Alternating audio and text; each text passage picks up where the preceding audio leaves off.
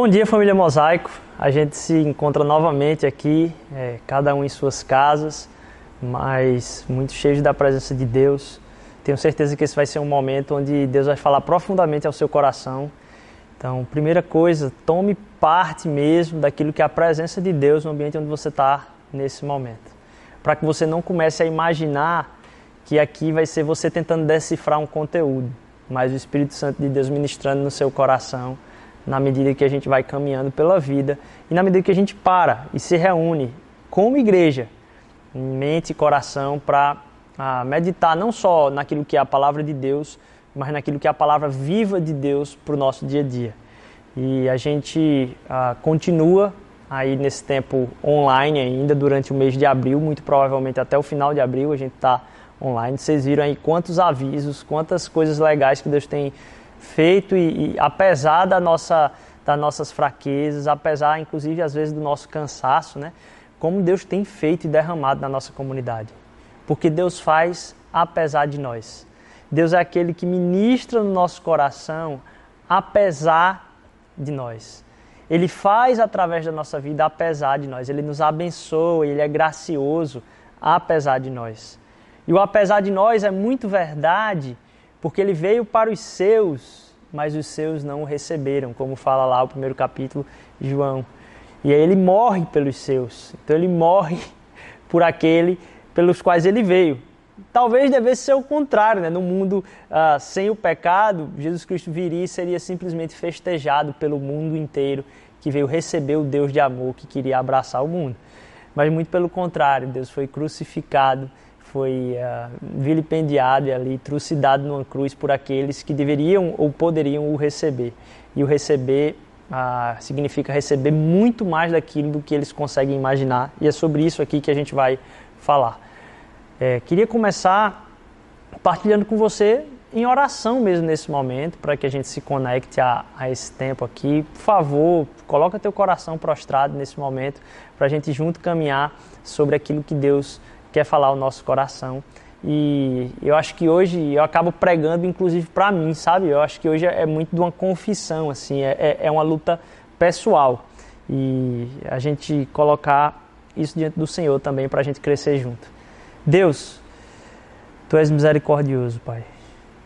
Tu reges o universo com o cetro da Tua justiça, mas com o afago da Tua misericórdia, Senhor Deus, Tu nos abraças vem chegar em, em, em locais onde a gente às vezes tenta se esconder do Senhor, Pai, mas Tu não nos deixas nos esconder de Ti, Senhor.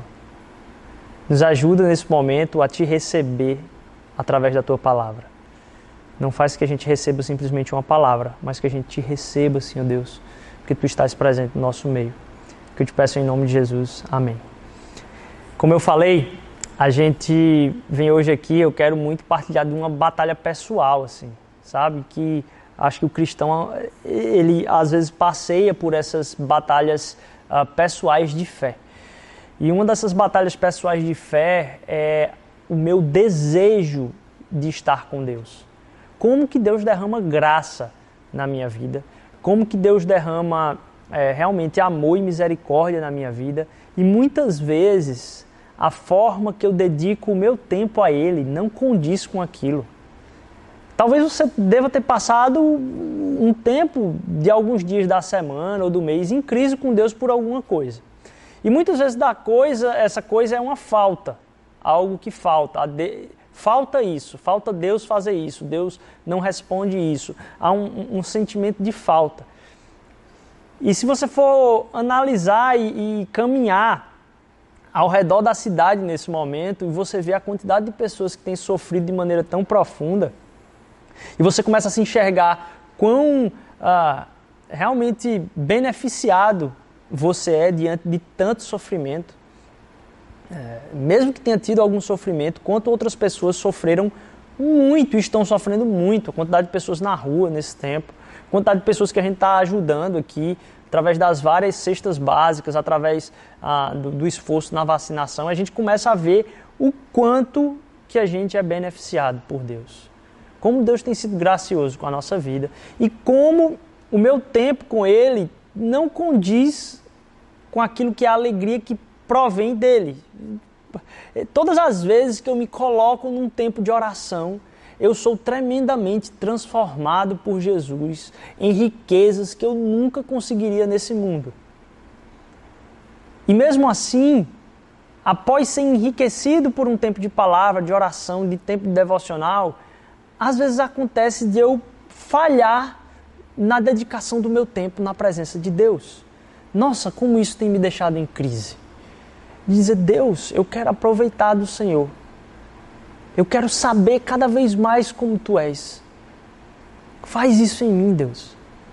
E me veio à mente o texto que está lá em Mateus 5, versículo 13, que diz o seguinte: Vós sois o sal da terra, e, o, e se o sal for insípido, com que se há de salgar?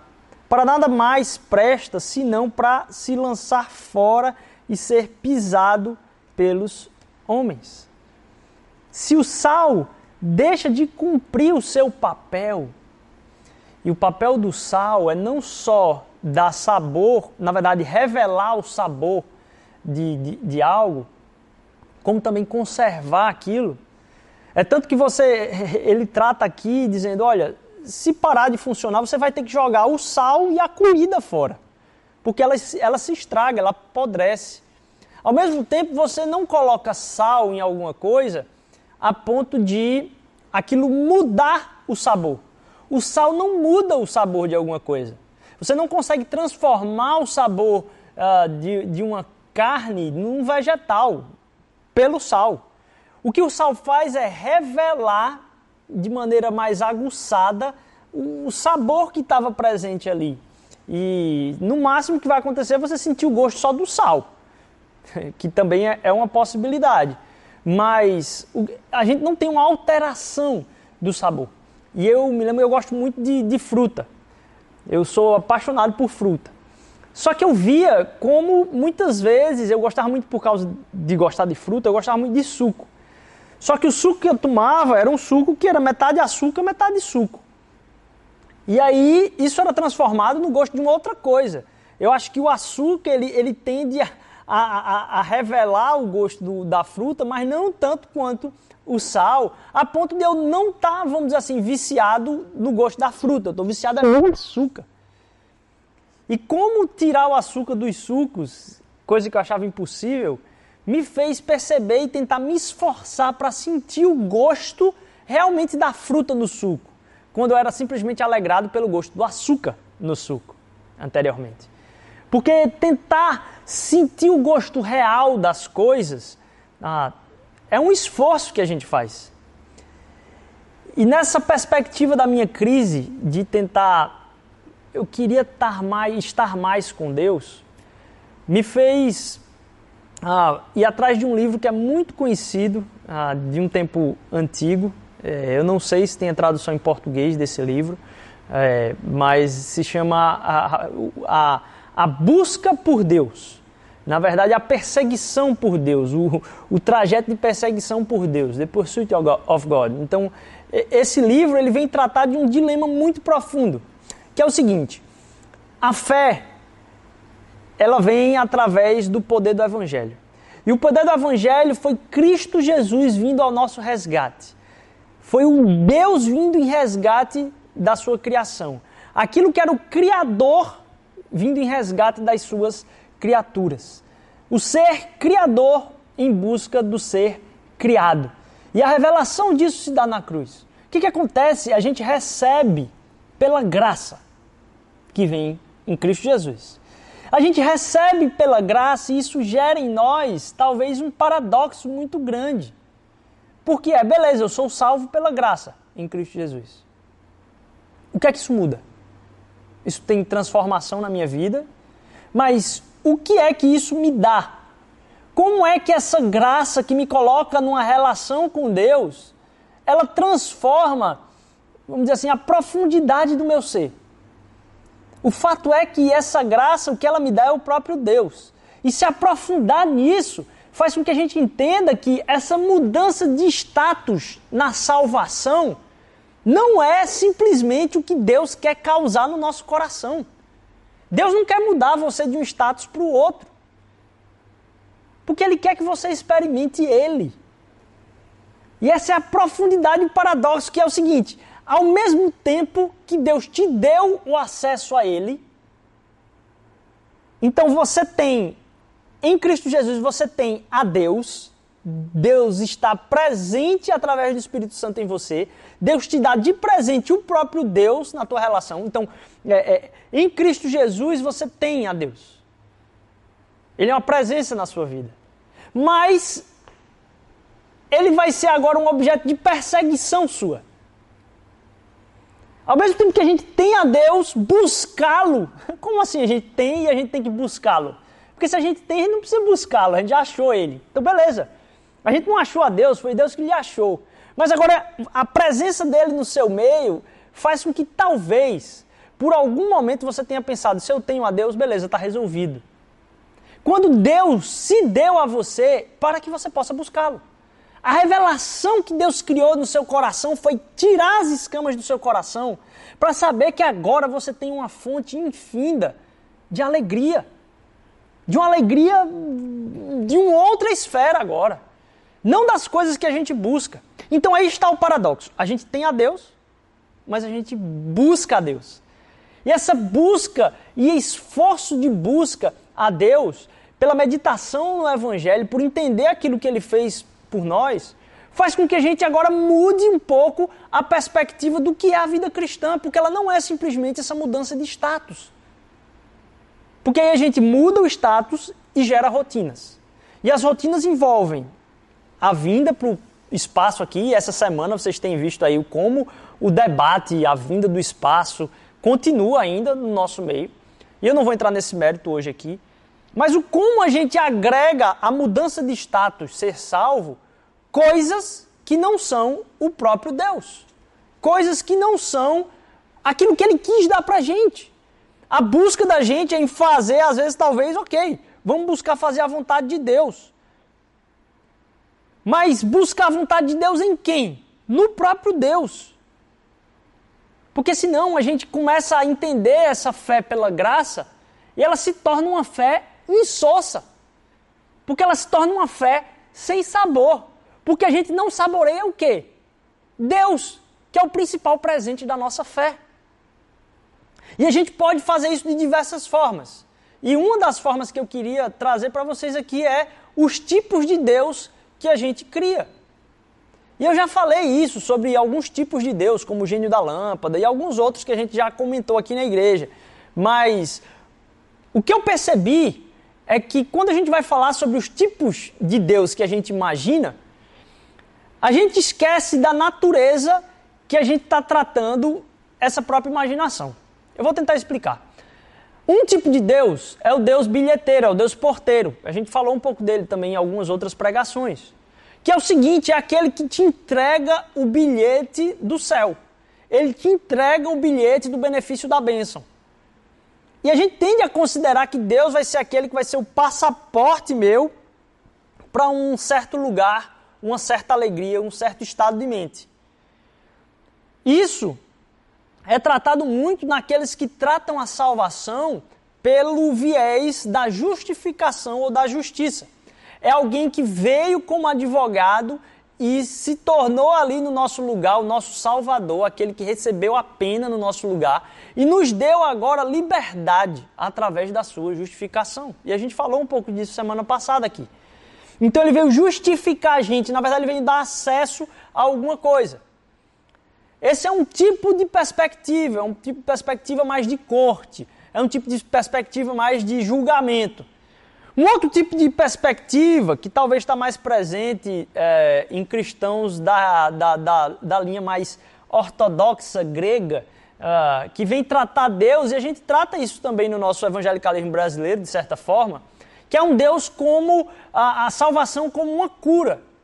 A salvação como uma restauração de problemas profundos emocionais, onde Cristo se torna então o médico dos médicos. E a gente começa a atribuir a Deus aquele que vai nos sarar. Tem algum erro nisso? Não, está perfeitamente dentro da teologia, perfeitamente dentro da imagem, inclusive isso é uma imagem trazida pela Bíblia de tratar a, a, aquilo que a salvação faz em nós como sendo uma certa cura do nosso ser. Essa quebrada das escamas do nosso coração. Isso está certo também. Mas em imagens como essa, eu podia citar talvez aqui outras perspectivas que a gente pudesse enxergar a salvação. Mas uma coisa que é comum nessas eh, imagens é que em todas elas, Cristo Jesus, a relação nossa com Deus, se torna uma relação diária com alguém que está fazendo uma função por nós. O que ela exclui é a relação com Deus. Aquilo trata de uma função, um uso que está sendo feito de Deus na nossa vida, o que Ele está fazendo de operação na salvação. E a gente se esquece muitas vezes de entender que o que Deus queria dar para a gente através da salvação, o que Ele quer lhe dar, meu irmão, é Ele mesmo. Para que você se esbalde nele mesmo. E em todas essas imagens, a gente tem alguém operando alguma coisa na nossa vida, seja um médico operando, seja alguém deixando a gente passar, seja um advogado que está lá cumprindo, talvez sofrendo a pena por nós, é um outro que cumpre uma função de alguém sem pessoalidade, como quem eu cumprimento alguém no meu dia, quem eu não conheço. Deus quer se dar a você. E Ele não quer se dar a você como sendo alguém que vai cumprir uma função no seu dia a dia. Deus quer se dar para mim como uma pessoa. O termo pessoalidade vai revelar aspectos que a gente aproveita de uma pessoalidade. De conhecer um amigo, de abraçar um amigo, coisa que a gente não está podendo fazer agora esses sentimentos e essas experiências precisam ser vividos com Deus. Precisam ter a profundidade de serem esbaldados em Deus, porque Ele está presente aí com você. E Ele quer ser aproveitado por nós. Ele não quer ser usado por nós para alguma coisa. Porque algo que é comum é a gente acrescentar o e a Deus. Eu quero Deus e o que Ele vai me dar. Eu quero Deus e alguma coisa. Que tal se a gente tirasse o i e começasse a imaginar muito mais como buscar a Deus por Deus?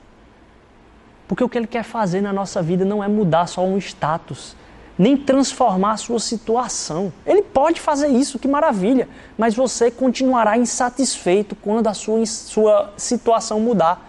Quando o seu contexto for transformado, a sua dor vai mudar o foco. E o que Deus quer fazer na nossa vida não é só fazer na nossa vida, mas ser parte da nossa vida.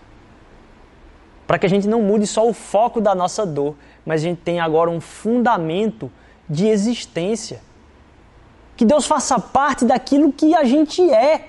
Porque a gente só é e só existe em Cristo Jesus. Então a parte de Cristo Jesus a gente não é. A parte de Cristo Jesus não é que a gente não faz alguma coisa. Ah, a gente depende da graça de Deus para fazer isso. Mas a gente está nesse momento se utilizando de Deus porque essa é talvez a, o significado do que é um instrumento. Minha oração para minha fé é que eu aumente a sede de Deus, não pelo que Deus pode fazer por mim, mas porque eu aumente a sede de Deus em mim. Deus pode ser cultivado em sua personalidade como uma pessoa, por você. E não como alguém que presta um serviço para você durante o dia que você passa, ele exerce aquele serviço e às vezes você diz: Não, Deus é o que ministra a graça sobre mim. Ok. Mas Deus quer ser conhecido por você. Aquilo que é um instrumento é aquilo que pode ser usado para. E quando a gente baseia nossa fé simplesmente naquilo que é operado em nós por Deus e deixa o aproveitar e se esbaldar em Deus, A gente está tratando Deus como instrumento. Porque instrumentalizar é usar para alguma coisa. E lógico, Deus foi quem operou a salvação em você. Mas não só isso. Talvez para que a gente possa deixar de instrumentalizar Deus na nossa vida, para passar a ser instrumento na, na vida de outras pessoas por Ele. Deus quer usar a nossa vida, mas mais do que isso, Ele quer ser a sua vida. Para que a gente não perca aquilo que é a simplicidade em Cristo, que é tão raramente encontrada nos dias de hoje. É uma frase que o autor coloca nesse livro. Porque simplicidade não é só tirar coisas da vida da gente. Porque o vácuo puxa. Simplicidade acaba sendo tirar coisas e acrescentar Cristo no lugar. Para que a minha vida toda acabe sendo vivida em Cristo. Tirando coisas e acrescentando a Cristo. Na verdade, acrescentando Cristo a todas as coisas, dessa forma. Para que Ele possa ser agora o nosso tesouro. Como está lá Mateus, no capítulo 13, diz: Olha, o reino dos céus é como um tesouro escondido no campo. Certo homem, tendo encontrado, escondeu de novo, então, cheio de alegria, foi e vendeu tudo que tinha para aquilo. É como encontrar todas as coisas em uma só. Encontrar a Deus. Porque Deus veio se dar por você, mas veio também se dar a você. Que a gente busque conhecer a Cristo em toda a sua plenitude, como a gente falou semana passada. Quero conhecer a Cristo, experimentar o grande poder em tudo daquilo que foi a ressurreição. Para que a gente entenda como salmista, o como Cristo tem sustentado a nossa vida e como ele não é só o salvador de um tempo da minha vida e me imaginar na minha perdição sem Ele. Estava lembrando, e finalizo com isso, do Salmo 7, versículo 1 e 2. Onde o salmista diz: Senhor meu Deus, em Ti eu me refugio. Salva-me, livra-me de todos os que me perseguem, para que, como leões, não dilacerem nem me despedacem, sem que ninguém me livre. Nossa, começar a imaginar o como Ele é precioso na minha vida e como Ele me salva, mas como Ele também é o meu refúgio. Imaginar a realidade espiritual que está acontecendo à minha volta, de perdição e tentar dilacerar através do inimigo na minha vida. Mas encontrar nele não só o meu Salvador, mas o meu refúgio. Não só aquele que veio se doar por mim, mas se dar a mim. Que você possa ter Deus na sua vida. E que você possa se esbaldar naquilo que é não só a sua salvação, mas todo o seu amor, que é a sua essência que a gente se esbalde nisso. É uma confissão, é uma pregação para mim, mas espero que seja uma pregação também do Espírito Santo para o seu coração. Vamos orar. Deus, eu peço por cada um, Senhor, que está junto aqui acompanhando isso. Pai, a gente como irmãos em Cristo Jesus, a gente vem te clamar, Senhor Deus, te rogar, faz, faz em nós, Senhor Deus, aquilo que tu queres. Cumpre em nós a tua vontade, Senhor Deus. Mas acima de tudo, gera em nós desejo pelo Senhor, Pai. Gera em nós desejo de não só ser abraçado por Ti, Senhor Deus, ser conduzido por Ti, Senhor Deus, mas que a gente seja alegre em Ti, Senhor. Que a nossa alegria seja um fortalecimento naquilo que o Senhor é, Senhor. Tu estás presente Tu és o nosso presente, Senhor. Te confessamos nossas falhas por sermos imperfeitos, Senhor Deus, às vezes distantes de Ti. Mas, ó Senhor, Tu não nos abandonas. Tu continuas, Senhor Deus, de braços abertos. Tu continuas, Senhor Deus, à nossa espera. Nos faz, Senhor Deus, pelo poder do Teu Espírito, te buscar, te querer, te desejar. É o que eu te peço em nome de Jesus. Amém.